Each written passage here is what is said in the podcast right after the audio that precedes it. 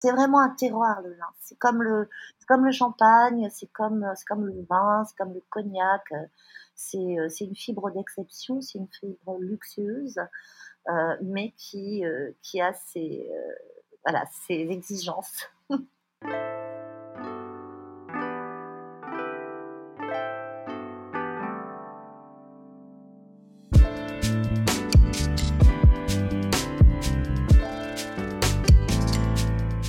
Bienvenue sur Qu'est-ce que la mode Le podcast qui vous invite dans de multiples discussions autour de cette unique question Qu'est-ce que la mode?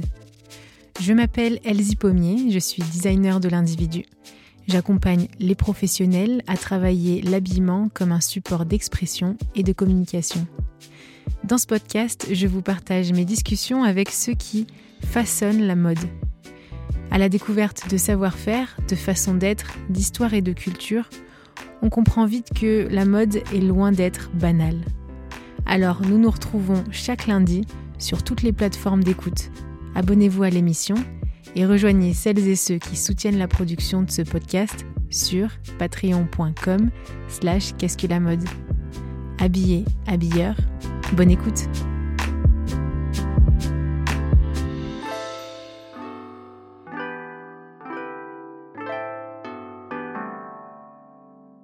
Bienvenue sur Qu'est-ce que la mode Bonjour Catherine. Bonjour Elsie. Heureuse de te recevoir à nouveau sur le podcast.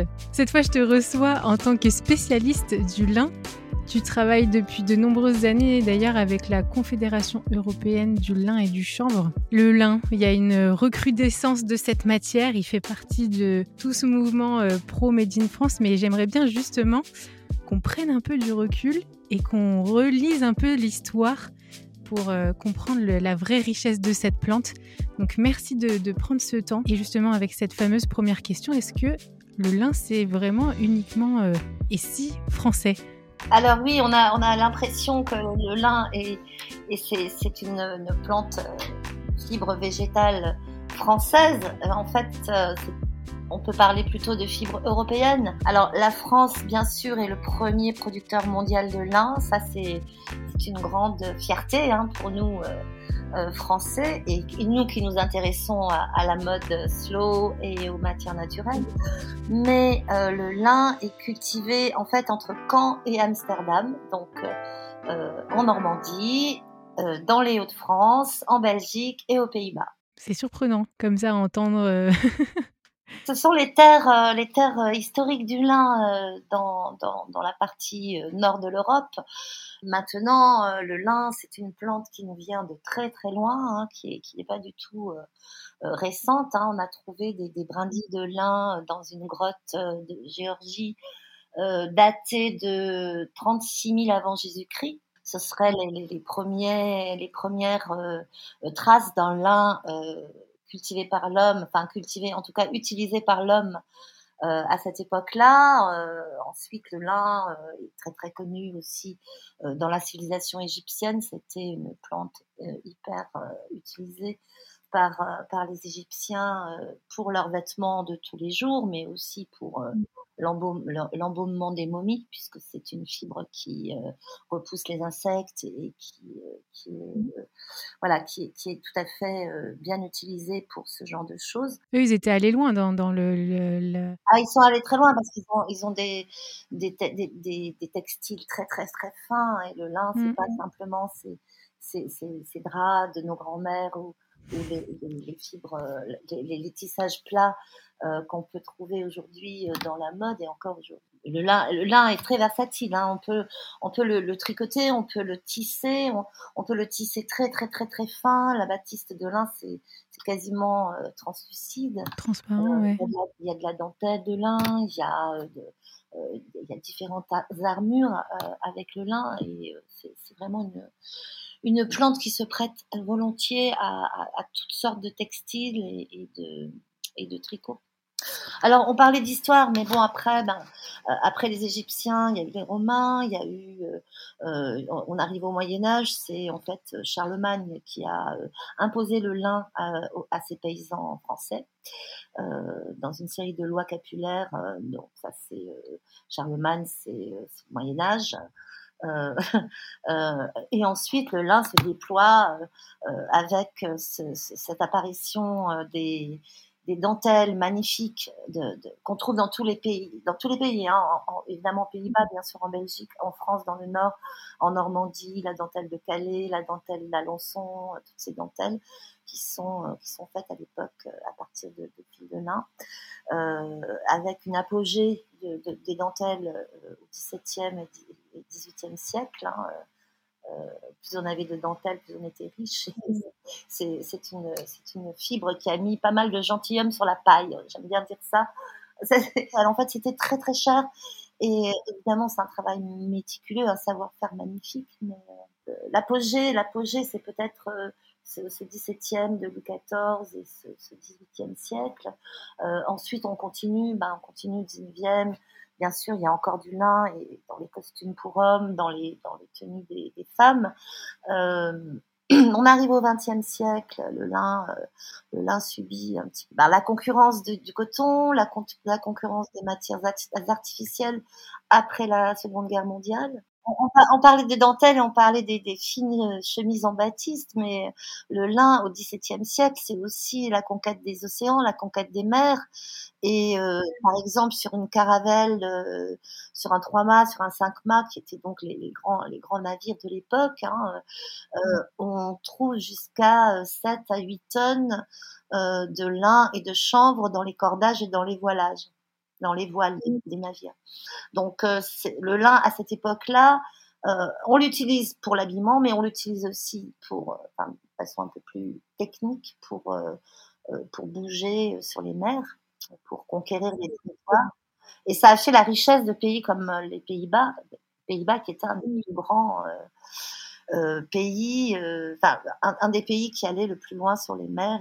C'était un peu le, le, le coton de, de l'époque, parce que nous, on connaît presque que ça euh, maintenant, mais euh, le lin avant, c'était vraiment la base de tout. Absolument, il était, cultivé euh, dans, dans, chaque ferme, il était cultivé et, on l'utilisait bien sûr pour, pour soi, hein, pour, pour faire des les trousseaux des, des, jeunes femmes, mais, mais il était aussi bah, récupéré par par l'industrie euh, et par la, marine de l'époque. En tout cas, à cette époque-là, euh, c'était un, facteur euh, de développement euh, très important. Parce qu'aujourd'hui, on, le retrouve. Ça veut dire qu'il y a eu disparition presque à un moment. Et donc, ce XXe siècle-là, qu'est-ce qui s'est passé euh... Je dirais pas une disparition parce que le lin, les viniculteurs sont très très fiers de leur culture et très comment dire le chanvre a moins bien résisté euh, sur nos terres. Mais le lin a toujours résisté, c'est-à-dire qu'un héliniculteur de père en fils, ça s'apprend euh, pas dans les écoles, la culture du lin, ça s'apprend. Les culteurs ont gardé le lin euh, sur nos terres. Et, heureusement, heureusement. Alors, quand je dis que, au XXe siècle, deuxième partie du XXe siècle, le lin avait perdu un petit peu de son, de, de, de, sa, comment dire, de, sa vigueur euh, parce qu'il a été remplacé, bon, évidemment par le coton depuis le 19e, euh, par, les Américains, hein, qui ont imposé leur coton partout, mais, euh, mais aussi parce que l'arrivée des fibres artificielles et des fibres à base de pétrole, hein, comme le polyester, ben voilà, ça, ça, un peu, dans les années 70, on, était roulé des vêtements parce qu'entretenir, soi-disant pratique, enfin bref, c'est juste. Et donc voilà, donc le lin, le lin revient énormément aujourd'hui sur les défilés des grandes maisons euh, depuis deux saisons. Et euh, c'est une fibre qui va, euh, qui va continuer son, son expansion. C'est une fibre d'avenir en fait. Une fibre du passé, mais c'est une fibre d'avenir. Bah ouais, bah, qu'elle soit déjà présente, que ce soit la première fibre en quelque sorte qui, qu'on ait retrouvée et, et qui soit toujours là, existante, utile, et pas seulement dans le vêtement, mais elle est là aussi dans le linge de maison, elle est là, comme tu parlais, des, voiles de bateau, enfin, dans des cordages, elle est, cette matière, elle est... Aujourd'hui, elle est là aussi dans les applications techniques, c'est-à-dire les, bioplastiques, elle est là dans dans la, la, fabrication d'instruments de musique, on fabrique dans l'éco-construction bien sûr avec le chanvre, hein, parce que les chambres mmh. textiles en France étant RND, on, essaie de retrouver les, les, différentes façons de le, de le rouir. le rouir, c'est séparer c'est la première séparation mécanique des, fibres de, la tige, de le rouir et de le, tailler. Donc ça aussi. J'allais te, poser cette question, comment on arrive d'une plante, d'une fleur qui a une longue tige avec une jolie petite fleur violette au bout et très belle, ça fait des magnifiques chants, à justement ces, longs métrages, enfin ces, longueurs. donc tu parlais de rouissage, de teillage, donc c'est très technique quand même le, lin met 120 jours la graine met 120 jours à pousser jusqu'à devenir cette fibre très longue, 1m20 à peu près. Autant 1m20, euh, 1m20 dans la terre, 1m20 euh, au-dessus. Oui, c'est, c'est vraiment une plante qui est très, très accrochée à la terre sur laquelle elle pousse. alors, contrairement au coton, où c'est la fleur qui donne le fil, là, c'est pas du tout la fleur qui donne le fil. La fleur donne la graine. Euh, qu'on va réutiliser ensuite pour ressemer ou pour euh, faire de l'huile de lin avec le lin oléagineux, qui est très différent du lin textile. Mais euh, en fait, ensuite, il y, a, plusieurs étapes. On arrache le lin, on l'arrache, on le pose en andin sur les, sur les, sur les champs. Ça, c'est très beau, c'est très graphique, c'est ce qu'à voir aussi. Et on le laisse là pendant. on doit l'arracher en juillet, on le laisse jusqu'à fin septembre à peu près tout l'été. Et euh, en fait, c'est une transformation mécanique avec la pluie, le vent euh, et les micro-organismes du sol euh, qui vont commencer à grignoter et à séparer grossièrement le, les, fibres qui sont sur, le, sur, le, sur, les, tiges. Ensuite, on ramasse tout ça, on met en, grand ballot, hein, comme, du foin. Enfin, c'est des, grandes roues euh, de matière, on les amène au teillage, le tailleur euh, les met sur un, plateau comme ça. c'est un processus de plusieurs, euh, plusieurs. il y a d'abord un grand bac. Oui, c'est ça. Il y a d'abord un grand bac. Alors ça commence à, ça, secoue un peu, ça, ça, sépare. Ensuite, ça passe dans des, dans des espèces de rouleaux comme ça avec des peignes. Euh, et au bout de, ce processus de teillage, on a euh, la fibre, euh, la fibre brute. Et de l'autre côté, on a le bois, les anas et tout ce qui va servir, parce que c'est une fibre zéro déchet, tout est utilisé. ces anas vont servir à plein de choses. Hein, pour la litière des animaux, des chevaux par exemple, ou pour, pour le paillage dans les jardins. donc rien n'est perdu, tout est utilisé. Et donc après, il y aura, il y aura le peignage, euh, ces, rouleaux de, paille, euh, enfin de paille, de fibres, de fibres brutes, sont peignés, peignés, peignés jusqu'à devenir très lustrés. Et euh, la fibre est prête pour la filature. Ce sont des, des, étapes complexes, mais en fait, ce sont des étapes mécaniques sans ajout de produits chimiques. Donc, on est vraiment sur la naturalité de la plante du début, de, depuis le la graine euh, jusqu'au jusqu'au fil. Et, et c'est là où tu dis que c'est c'est vraiment un savoir-faire qui doit qui est obligé de, se transmettre aussi parce que c'est des mouvements, des, gestes à, à, connaître quoi. Après il y a la reconnaissance. Alors pourquoi on, ne peut pas dire par exemple moi je vois des marques qui disent notre, nos vêtements sont 100% lin français, 100% lin français, non, ça ne peut pas exister. Pourquoi? Parce qu'en fait, le tailleur, enfin les, filateurs mélangent les, fibres entre elles pour avoir une qualité constante d'une année sur l'autre et sur une décennie. Ils vont prendre les meilleurs lins de, différentes régions. Euh, alors, ça peut être la France, hein, évidemment, bien sûr, c'est beaucoup la Normandie, mais il y a aussi les Hauts-de-France, il y a aussi la Belgique et les Pays-Bas. Et ensuite, ils font un mélange même entre années de production pour avoir toujours la même qualité, c'est-à-dire une qualité constante. Et donc, c'est pour ça qu'on ne peut pas dire euh, 100% français. Mais peu importe, parce que en fait, ce qui est important de savoir, c'est que la provenance du lin, bah, c'est l'Europe. 85% euh, de la production de lin est faite en Europe dans, ces trois pays. Euh, et ensuite, bah ensuite, elle est transformée euh, pour, soit elle reste en Europe, elle est filée en Europe, tissé en Europe, tricoté en Europe, notamment en Pologne pour la filature, même s'il y a des filatures qui se réimplantent en France, en train de, revenir en France. Ça, c'est la réindustrialisation. C'est très bien. Hein. alors, il y a une partie, bien sûr, qui part en Asie, hein, puisque les, usines chinoises et, indiennes aussi aujourd'hui utilisent notre lin, puisqu'ils ne peuvent pas le faire pousser donc chez eux. Oui, parce que c'est une météo et un terrain spécifique. C'est vraiment un terroir le lin. C'est comme le, comme le champagne, c'est comme, comme le vin, c'est comme le cognac. C'est, une fibre d'exception, c'est une fibre luxueuse, mais qui, qui a ses, voilà, ses exigences. Oui, c'est ça, de terrain, de d'eau et de bah, déjà atmosphérique, hein, parce qu'on a besoin de pluie. Hein. Mais alors, on a besoin de pluie, mais pas trop.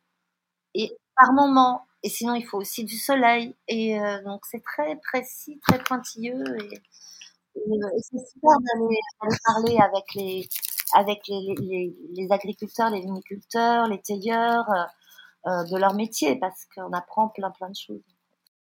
Une matière elle est tout autant forte, mais tout autant fragile. C'est, c'est, faut en prendre soin, en quelque sorte. Notamment euh, au niveau de la météo, s'il y a trop de vent, le lin va verser. On dit verser, c'est-à-dire qu'il va s'écraser au sol avant la récolte, avant l'arrachage. Et là, bah, c'est foutu, quoi. On peut plus rien faire avec ces, champs-là. C'est ce, qui, c'est, ce qui, est arrivé cette année. Parce que la fibre est cassée bah, C'est versé, donc euh, quand tu as des champs énormes, euh, tu peux plus faire passer les machines, quoi. Ça, la, récolte est perdue. Donc ça, c'est arrivé cette année. Euh, il y a eu des problèmes. Euh. Mais comme tu disais, après, du coup, euh, ils travaillent aussi entre eux. Ben, comme là, avec cette Confédération européenne du lin et du chanvre, ben, il y, a, y a un vrai travail aussi de collaboratif. De... Ouais, donc ça aide aussi. C'est oui, le premier, le premier binôme, c'est vraiment l'agriculteur et le tailleur. Ils travaillent vraiment main dans la main. Il y a des coopératives agricoles et il y a aussi des entreprises privées. Mais euh, voilà, ils travaillent tous. Euh, voilà, les agriculteurs cultivent, les tailleurs euh, transforment, mais ils sont dans des, ouais, dans, dans des coopératives travaillent ensemble et ils travaillent ensemble sur la qualité, ils travaillent ensemble sur, euh, sur, les, sur les semences. Euh, enfin, il y a un gros travail euh, qui est fait. on n'utilise pas, de pesticides, hein, c'est une plante qui pousse sans intrants. c'est une plante qui, qui n'est pas OGM du tout, aucun il n'y a pas d'OGM dans le lin. Donc ça reste quand même très, très propre. Ouais et puis même du coup aussi, ben, pour la fibre en elle-même, mais aussi pour les sols sur lesquels elle pousse. C'est ça qui est très important. c'est une très bonne, très bonne tête d'assolement, par exemple, pour les céréales qui viennent après, parce que ben, les racines restent dans le sol et donc compostent dans le sol et donc préparent les sols pour les cultures suivantes. Et on, ne, on ne, plante le lin qu'une fois tous les sept ans sur la même parcelle pour ne pas épuiser justement le, les sols euh, sur lesquels ils poussent. Donc, euh, c'est une culture euh, assez raisonnée. Et qui, qui est dans le rythme de la nature, vraiment, qui prend soin aussi elle-même dans sa propre culture. Et, mmh, et, du coup, tu parlais de, savoir-faire aussi, donc tout ça, ce, ce, matériel qui... Mmh, parce que là, on parlait de, de la fibre en elle-même, mais tout le matériel aussi est en train de, donc, de revenir la culture est en train de, de, de d'à nouveau être reconnue, on va dire, puisqu'elle n'a pas été perdue, comme tu le disais. Mais toute la, partie mécanisation, il faut qu'elle revienne aussi. C'est une, une, grande culture française. Hein. Le lin n'a jamais disparu de nos paysages. Hein. C'est le chanvre, par contre, qui a disparu. Le chanvre a été éradiqué, les, machines sont parties en Chine dans les années 90. Bon, bref, il y a eu tout, un tas de trucs autour du chanvre, mais le chanvre revient en R&D aujourd'hui sur nos terres. Euh, alors, il faudra un petit peu plus de temps parce qu'évidemment, bah, au niveau des, machines, euh, alors déjà les réimporter, euh, pour, le, pour le teillage, c'est compliqué. Les, chanvriers travaillent avec les viniculteurs sur les teillages de lin, mais bon, c'est pas pas tout à fait la même façon de, de, faire. On pourra parler du chanvre une autre fois si tu veux. Mais, mais non, non, le lin a toujours été présent. Il n'a jamais disparu du tout. Hein. Mais c'est juste une méconnaissance après de et, et une et puis après on l'a un peu côté, je trouve, industrie de l'habillement, on l'a un peu catégorisé dans ces fameux costumes d'hommes en lin et cassants, et du coup ça marque tout le temps le pli, et ou bien ces toiles, ces toiles de lin, ou bien les, les, les draps de, de, les linges de maison monogrammés de, de nos grands-parents. qui sont super agréables d'ailleurs. Gardez-les si vous en avez, c'est parce que c'est vraiment précieux. Mais en fait, le lin, c'est pas que de la toile, comme tu disais au début. Donc il y a des batistes, il y a des. Mais en fait, niveau innovation, il y a de quoi faire. Toutes les toutes les armures sont possibles en lin, enfin pratiquement toutes. Hein. Mais il y a des mélanges aussi aujourd'hui. On peut mélanger du lin avec de la soie pour un tissu beaucoup plus fluide, qui garde quand même une, main, la main du lin, la main, la main légendaire du lin qui est particulière. Et euh, on peut le mélanger avec de, la laine, du cachemire, de l'alpaga, euh, euh, tout ce qu'on veut. On peut le mélanger au coton, bien sûr. Ça, c'est les, fameux métis des torchons. mais mais aujourd'hui, on peut, oui, on peut faire des tas de choses avec le lin. C'est vraiment open, open bar, hein, j'ai envie de dire. Et d'ailleurs, c'est pour ça que les, les, créateurs, les grandes maisons commencent, recommencent à s'intéresser au lin depuis deux, trois saisons parce que justement on sort un peu, on sort de la toile, de la toile de lin, même de lin lavé. Hein. Le lin lavé, c'est une, une, innovation d'il y a une dizaine d'années, qui est arrivée à peu près au même moment que la maille de lin. Euh, la maille de lin, bon aujourd'hui, tout le monde a au moins un t-shirt en lin. on sait que c'est très agréable à porter, été comme hiver. Mais, euh, mais on peut faire des, pulls, on peut faire, euh, faire beaucoup de choses. Hein. C'est, voilà, sans limite en fait. Ouais, ouais, et c'est là où on peut se dire vraiment, il faut qu'on, nous en tant que euh, métier de la, de la mode ou futur, euh, je pense aux étudiants qui écoutent le podcast, ou même consommateurs, utilisateurs, il faut qu'on juste change le regard et qu'on on enlève cette catégorisation qu'on a et cette sensation de juste lin cassant. Ouais, et alors quand même, il faut quand même rappeler que le lin, c'est 0,4% des fibres naturelles mondiales. C'est-à-dire qu'on bah, ne va pas habiller la planète avec du lin, ça reste quand même euh, c'est un, fil d'exception, hein, ça reste quand même exceptionnel. Euh, mais bon, euh, de plus en plus d'agriculteurs s'intéressent à sa culture, donc on, va, on va sûrement pouvoir en avoir un petit peu plus d'ici quelques années, on croise les doigts.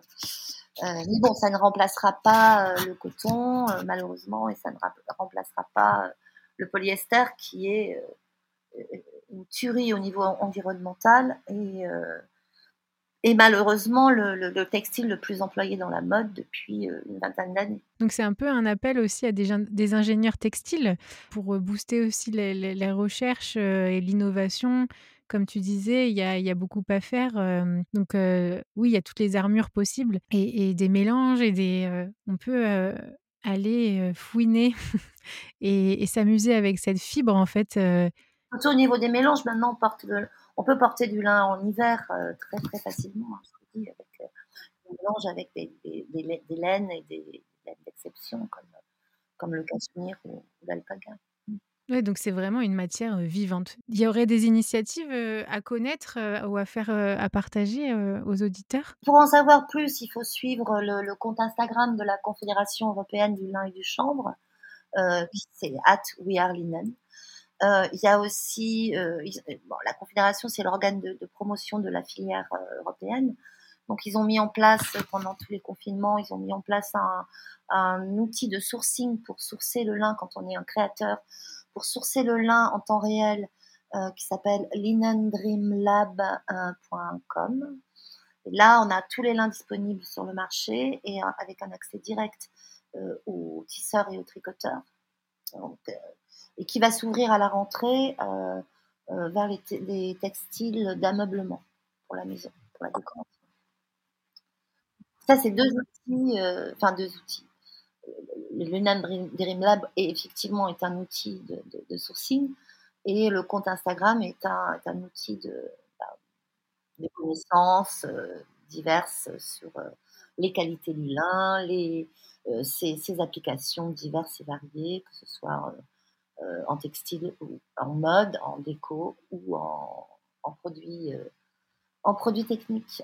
il y a beaucoup encore à découvrir en fait, et c'est c'est important d'avoir des, des, professionnels qui, qui, sont accessibles et, et qui donnent à voir aussi ben, leur culture, ce qui se passe sur le champ.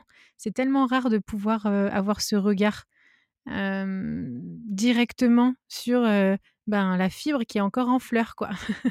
voilà, et ça, ça se passe au mois de juin. Oh, c'est trop. Là, ce sera passé, mais ce sera l'année prochaine quand il y aura les, les, les, les premiers en vacances au mois de juin. Allez vite voir les, les magnifiques champs en fleurs. Tu voudrais rajouter des, mmh, des, des, éléments sur cette fameuse fibre de, de, luxe, cette fibre vivante? Il y, a, y a, beaucoup, beaucoup, beaucoup à dire. Hein. allez lire sur le lin. Il y a un grand, un grand livre qui est en préparation, là, qui va paraître en 2022, je pense, euh, aux éditions Actes Sud, qui est en, en, cours de, rédaction. Euh, le conte Atria Linen, qui est une source euh, mm. d'inspiration et de, de connaissances.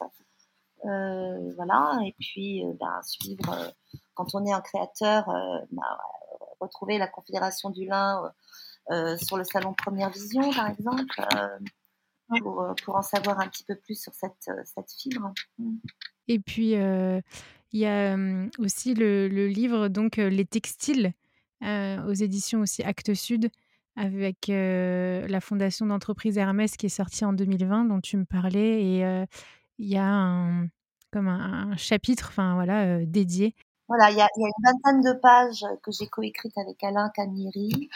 à la fin du livre, mais il y a aussi d'autres entrées dans le livre, hein, au niveau de l'histoire, au niveau de, voilà, il y a, pas mal, pas mal référencé.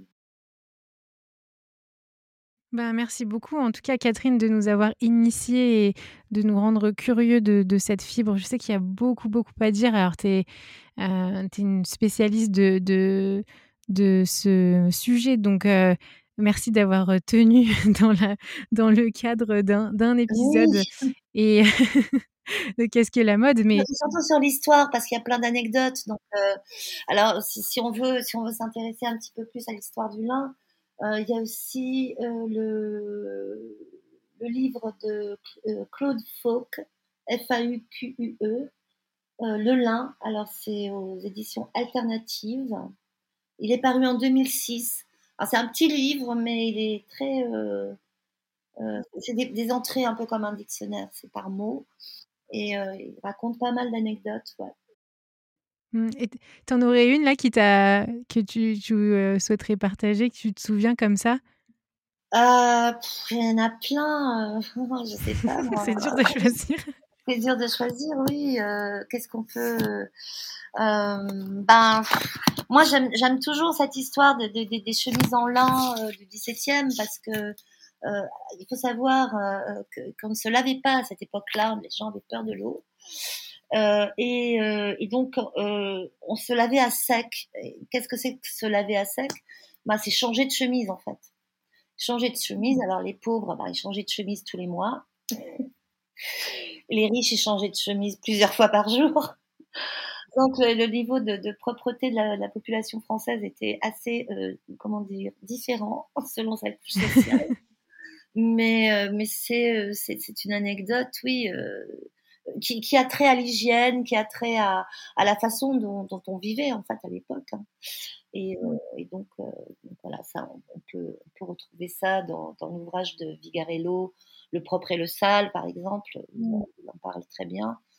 je vous recommande la lecture de, de Georges Vigarello, qui est un grand historien, et qui s'intéresse au, à la, bah, la, sociologie en fait aussi. Et mais c'est drôle que tu parles de cette anecdote parce que le lin est très lié à la question d'hygiène. là, il y a eu un énorme mouvement dans le milieu, dans la, le secteur cosmétique, là, l'explosion du gel de lin à la place de l'aloe vera et tout ça. Alors ça, c'est pas le même lin, c'est pas le lin textile, c'est le lin oui, avec lequel on fait de l'huile. Alors de l'huile pour euh, de l'huile de lin pour peindre euh, à la peinture à l'huile, hein, mais aussi de l'huile à consommer. Mais c'est pas la même plante. Voilà pour, pour dire qu'il y a en plus une variété de lin et donc, le, comme tu le disais, le lin textile, il y, y, a plein de lins. Et de nouveau, euh, n'allons pas faire des catégorisations et de dire, euh, voilà, ben, le lin, c'est ça. Ben non, en fait, là, c'était une introduction, cet épisode, une très courte introduction.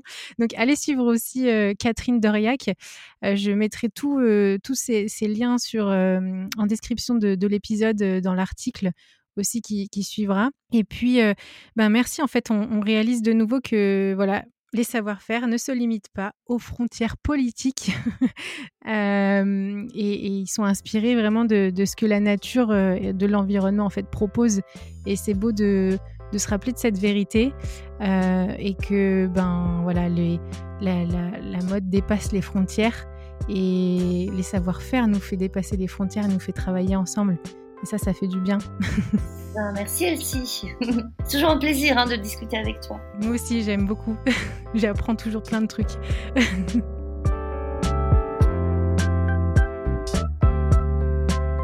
Si ce podcast vous plaît, parlez-en autour de vous et partagez votre avis signé de quelques étoiles sur Apple Podcast. Vous pouvez aussi soutenir Qu'est-ce que la mode sur Patreon. Et oui, ce podcast ne se fait pas tout seul ni en quelques secondes. En contribuant à partir de 2 euros par mois, vous faites perdurer ce podcast et gagner en qualité de production. Je vous remercie sincèrement pour votre écoute, votre soutien, nos échanges sur LinkedIn, Instagram. Continuer la conversation avec vous et vous rencontrer est vraiment édifiant. Habillé, habilleur, à la semaine prochaine.